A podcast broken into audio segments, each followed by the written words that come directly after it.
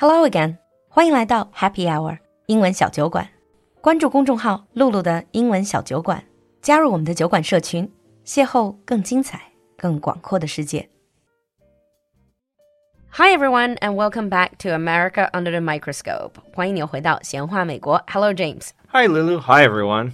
So what are we going to talk about today? Well, at the time of this recording, it was recently May 1st holiday in China, mm -hmm. where we mm-hmm. had, you know five days of rest and relaxation. Mm-hmm. Now, I wanted to ask whether Chinese schools had kind of a spring break. Spring break. What is that? We already have very long winter and summer holidays. Adding a spring break, you pretty much don't have to go to school the whole year. Well, spring break in America is a one week break that students have usually in March or April. That's right in the middle of the term. Why would you have a break? Well, it's not always in the middle of the term. It depends on the school. So some schools have three academic terms a year. Oh, I see. I know that. 有的国家是三个学期制的. So you have a spring break, a summer break, and a winter break. Yeah, the end of the terms. And for other schools, it's the the midterm break. So in the spring, or in, sorry, in the fall, we have Thanksgiving break, which is a midterm break, and then we have a spring break, which is another midterm break. Oh, okay. So you have two extra midterm breaks. Yeah. But you know what? I sense that spring break is not as innocent as a midterm break. Just one week holiday, like, you know, we have May Day holiday. Not like that, because based on my years of experience either talking to people or really watching the TV and films, Ah, that's your mistake watching TV and films. yeah, spring break always has that crazy undertone. All right. Yes. This is true. Spring break has an image of being a wild, fun party time. Time where people will go to sunny beach locations. You have young men, young women out playing, drinking, having fun. Well, this is something that does happen. Reality is a bit more boring. It's not all beautiful people on the beach wearing bikinis. Yeah, I wouldn't look very good on the beach. 首先给大家解释一下，就是美国的这个春假 （Spring Break），它有的时候在文化里面会有那种 有点像，特别是大学生啊或者年轻人这种狂欢的这样的春假这种感觉。You probably have seen it in many films and TV shows. Yeah, it's a common theme. But does every student get it? Like uh, university students and also even secondary school students? Yeah, so American students have spring break at all levels of school. Ah. So there's a spring break in elementary school, middle school, high school, university.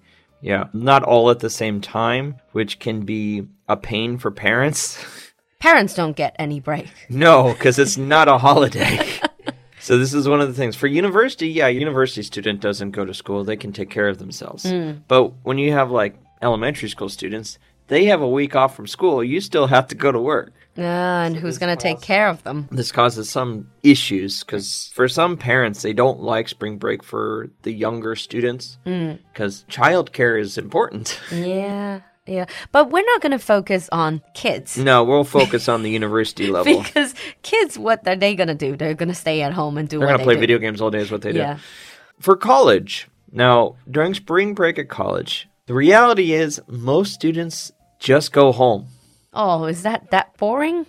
Yeah, well, because most American students don't have enough money to go travel to the beach and have fun unless you live near. I see. So let me guess. You were quite far away from the beach when you were in university. Yeah, so my university is way up in the north. Uh. If I wanted to travel somewhere to have a fun, warm, sunny beach vacation, I would have to go to the south part of California, which is a pretty good distance away. Hmm. And airline tickets were kind of expensive. I was a poor student. I didn't have enough money to fly down there, hmm. let alone pay for accommodation, food, and all those other things. It is costly. I mean, the whole point of spring break, if you believe in the pop culture, it's supposed to be not that costly when you just go to a nearby beach and then you just drink cheap alcohol and then you just party all day. Yeah, so that's fine if you can do that. So if you're someone who lives in California, yeah, that's easy to do. Mm. Or if you live a lot of the case in the East Coast, the East Coast, it's a lot easier to get to beach locations at a much lower price. Mm. What are the big beach locations, spring break locations? Well, the most common ones, most popular ones, at least inside the country, uh, would be Florida. Florida. Sunny, always sunny. Sunny, warm. That's a mm. good time of year. Lots of people live there. Mm. So, big thing. You also get quite a few people in like South Carolina. Mm. California, not as much. Because California also has lots of beaches. But the location of the California beaches are always in kind of high cost areas. Uh, so it might be cheaper to go to some other states. But a real big one is actually going to Mexico.